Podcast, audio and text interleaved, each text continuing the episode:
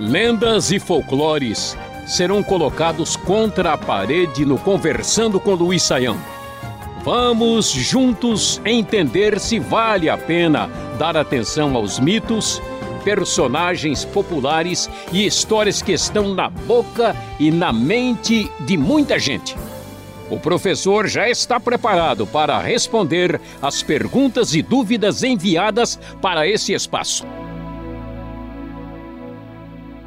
Quando falamos sobre cultura popular, também falamos sobre música, um assunto até hoje polêmico. O pessoal não deixa de mandar perguntas sobre isso aqui para o Conversando com Luiz Saião. O Luiz Carlos, de São Luís, no Maranhão, disse que é do tempo quando tudo que não era relacionado à igreja não era sagrado, era profano. Só que ele sempre teve dúvidas. As músicas que podemos ouvir, por exemplo, só são aquelas cantadas nas igrejas? Só porque uma música não traz explicitamente o nome de Deus, ela deve ser considerada mundana e maldita?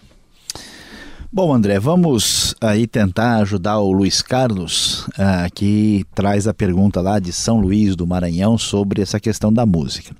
Bom, a música, ela é uma expressão artística uh, que reflete bem o que a gente pode dizer uh, que está na alma humana. Então a música é uma expressão né, que mostra alegria ou até mesmo tristeza, que mostra elementos profundos que saem da alma humana e que são apresentados aí através da, da harmonia uh, musical, né, da, da, da, beleza que surge dessa, dessa expressão uh, aí é, tão comum ao mundo todo, a todas as culturas. O que, que a gente pode dizer sobre isso? Uh, a música em si, ela não tem qualquer direção ou conotação religiosa.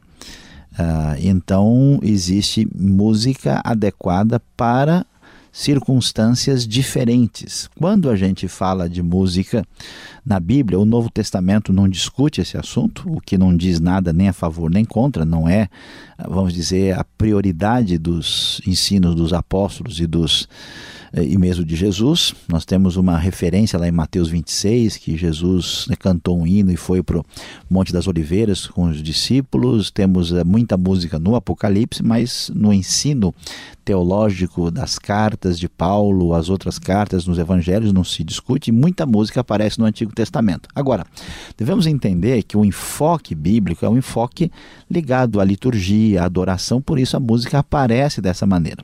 Mas a própria música que aparece, ela aparece também como música de expressão cultural. Você vai ver, por exemplo, que quando eles é, vencem né, a, a, batalha aí contra os egípcios, porque Deus manda o Mar Vermelho fechar, né, os israelitas chegam lá em Êxodo capítulo 15. Uh, ah, e quando uh, passam o Mar Vermelho e, e, são vitoriosos, eles cantam, dançam e mostram toda essa expressão de fé. Então, a música ela deve ser entendida como música adequada ou não adequada, como música boa ou ruim. Então não é só uma música religiosa que necessariamente ela é aceitável ou, permitida ao cristão. É, a ideia de Colossenses 3 permanece.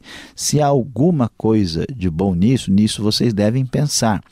Então existe música edificante, existe música é, que tem ensino bom, existe música que é adequada. O que é estranho, André, é quando alguém, por exemplo, vai cantar uh, num aniversário uma música fúnebre, né? Ou quando alguém vai é, num ambiente fúnebre e canta uma uh, música de, de festividade, né? Uma música assim é, que é incompatível com aquele momento. Então, no nosso contexto de igreja, o que fica complicado é, são as coisas fora de propósito, quando você tem um tipo de música que não é adequado para aquele tipo de atividade. Agora, claro que eu devo julgar a música a partir principalmente da sua letra.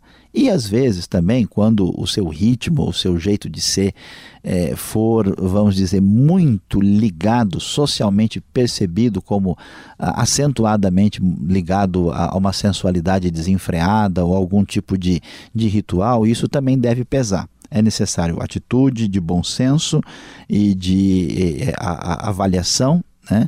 mas nós não podemos dizer que somente música de igreja e religiosa é música uh, possível e pertinente. Nós devemos julgar a música pela letra, pelo seu conteúdo e pela sua percepção social e separar aquilo que edifica daquilo que não edifica e utilizar da melhor maneira o que estiver à nossa disposição para a glória de Deus. Professor, existe algum tipo de folclore ou cultura que influenciou os evangélicos brasileiros do século XXI? André, é difícil a gente dizer isso. Por quê? Porque os brasileiros evangélicos aí do século XXI são uma diversidade tão gigantesca de pessoas que a gente pode dizer que eh, existe uma influência diversificada e olha lá, a palavra agora é mais forte, né? Multifacetada, né? Há uma variação completa. Então, o que, aconteceu? Eu diria o seguinte, que especialmente nesse assunto que está falando de música, uh, nós tivemos, uh, especialmente depois da década de 60, a, a, a permissão de alguns grupos religiosos de se fazer música evangélica a partir de ritmos populares brasileiros. Então, aquilo que era impensável há 50 anos atrás, é, começou a marchinhas, né, baião, samba, depois pagode, todo tipo de ritmo popular, é, em diversos grupos e comunidades começaram a fazer parte uh, da liturgia ou pelo menos da sua manifestação artística. Uh, isso mostra para gente uma espécie de aculturação. Né? Os grupos mais históricos ou mais tradicionais nunca conseguiram interagir com essa realidade porque eles estão uh, numa história de expressão de fé muito diferente. Uh, nós tivemos uma influência, vamos dizer, das novas tendências americanas acentuadas, não só americanas, mas do mundo de fala inglesa. Né? Então, pessoas conhecem muito bem né, o que, que alguns nomes como Emigrant ou Hillsong, posteriormente, mais recente, uh, Vineyard, né, diversas assim referências eh, musicais que acabaram ah, ah, interferindo diretamente e aquilo que virou até uma espécie de identidade religiosa uh, musical, né, que é o, o, que é chamado de música gospel, né, que tem um perfil que está muito associado a, a, um tipo específico de música americana. Então, eu diria o seguinte: esse tipo de influência cultural musical é, foi predominante. Eu diria também que em outros aspectos principalmente o que acontece no setor evangélico americano tem bastante influência no Brasil e uma tentativa de uma construção cultural brasileira tem se manifestado nos últimos anos e, e, e tem aí tido uma, uma, confluência de diversos elementos uh, nessa grande diversidade evangélica que se tornou uh, a realidade brasileira nos dias de hoje. Quais dessas influências devem ser rejeitadas e quais podem ser adaptadas ao nosso contexto, professor? André, é difícil responder uma pergunta como essa porque ela ser muito geral. É, eu diria que não dá para a gente dizer o que deve ser aceito e o que deve ser rejeitado. É necessário que a gente tenha princípios de referência. Primeiro, você deve considerar aquilo que é é, se alguma coisa é contrário diretamente à palavra de Deus, deve ser rejeitado. Né? Vamos usar Romanos 14 aqui. Segundo, se eu estou fazendo alguma coisa que está mais prejudicando do que ajudando, então é melhor eu pensar bem.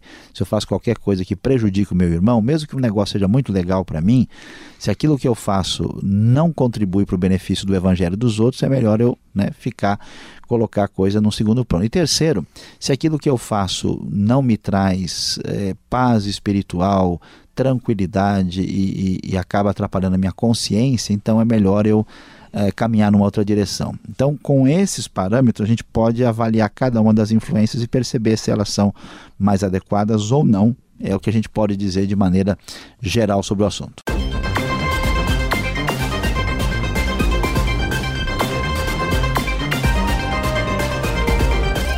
A impressão que passa muitas vezes, professor, é que os evangélicos brasileiros rejeitam a cultura popular brasileira, mas aceitam com mais facilidade aquilo que vem da Europa e dos Estados Unidos. Por que isso acontece? A razão principal é porque nós recebemos uh, o Evangelho por influência de missionários uh, vindos dos Estados Unidos e da Europa. Então, eh, esses missionários tratavam a sua cultura de maneira mais tranquila e estranhavam né, eh, certas realidades da cultura brasileira. E como a cultura brasileira de fato tinha muitos aspectos complicados, tanto religiosos como místicos, as pessoas que se converteram, deixando a vida antiga, eles romperam relações com essa cultura de maneira radical. Uh, e, portanto, é, ficou difícil fazer essa, essa ligação que agora começa a crescer, a se desenvolver entre o evangelho e a cultura. A outra questão, André, é que, por exemplo, a gente tem certas manifestações culturais desses países que a gente só pode perceber a associação negativa quando está lá. Quando chega o um negócio aqui, a gente não, não percebe a ligação. Agora, na realidade brasileira é diferente, né? Você tem uma, uma realidade que você conhece do cotidiano.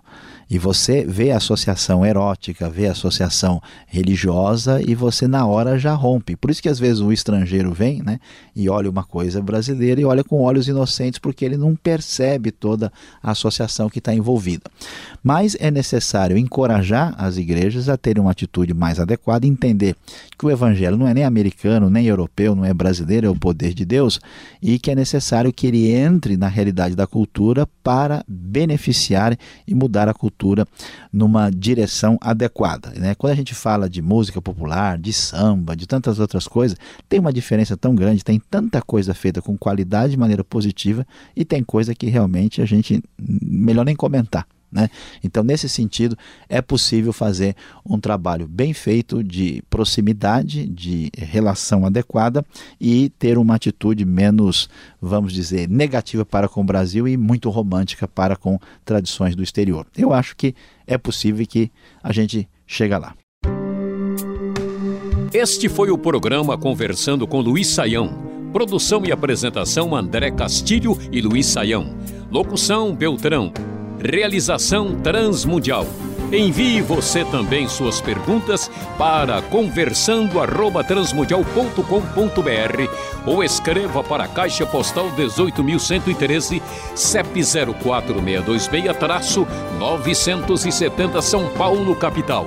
E até o próximo programa.